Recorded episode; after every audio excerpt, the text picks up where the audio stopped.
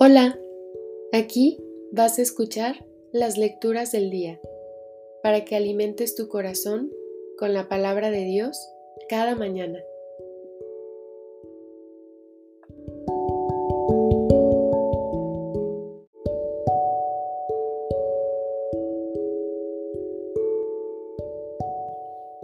De la segunda carta del apóstol San Pablo a Timoteo. Pablo, apóstol de Jesucristo por voluntad de Dios, conforme a la promesa de vida que hay en Cristo Jesús, a Timoteo, Hijo querido. Te deseo la gracia, la misericordia y la paz de Dios Padre y de Cristo Jesús, Señor nuestro. Cuando de noche y de día te recuerdo en mis oraciones, le doy gracias a Dios, a quien sirvo con una conciencia pura, como lo aprendí de mis antepasados.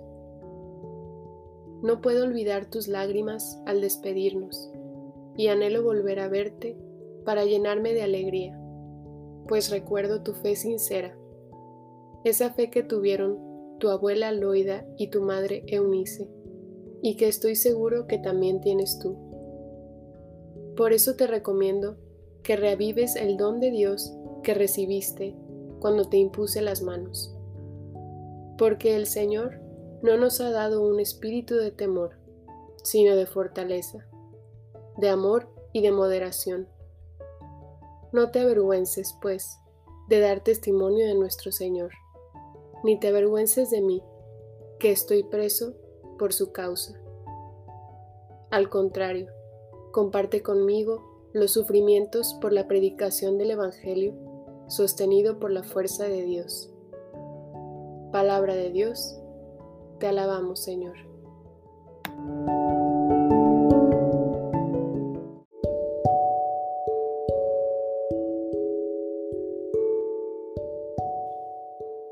Del Salmo 95. Cantemos la grandeza del Señor. Cantemos al Señor un canto nuevo que le cante al Señor toda la tierra. Cantemos al Señor y bendigámoslo. Cantemos la grandeza del Señor. Proclamemos su amor día tras día. Su grandeza anunciemos a los pueblos, de nación en nación, sus maravillas. Cantemos la grandeza del Señor. Alaben al Señor pueblos del orbe, reconozcan su gloria y su poder, y tribútenle honores a su nombre. Cantemos la grandeza del Señor. Reina el Señor, digamos a los pueblos. Él afianzó con su poder el orbe, gobierna a las naciones con justicia. Cantemos la grandeza del Señor.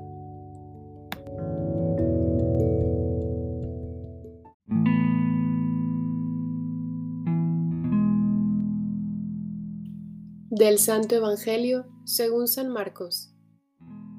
En aquel tiempo Jesús dijo a la multitud, ¿acaso se enciende una vela para meterla debajo de una olla o debajo de la cama? ¿No es para ponerla en el candelero?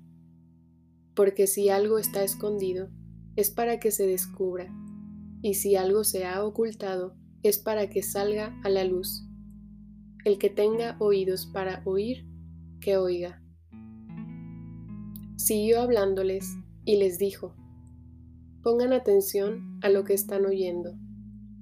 La misma medida que utilicen para tratar a los demás, esa misma se usará para tratarlos a ustedes y con creces. Al que tiene, se le dará, pero al que tiene poco, aún eso poco, se le quitará. Palabra del Señor Gloria a ti, Señor Jesús.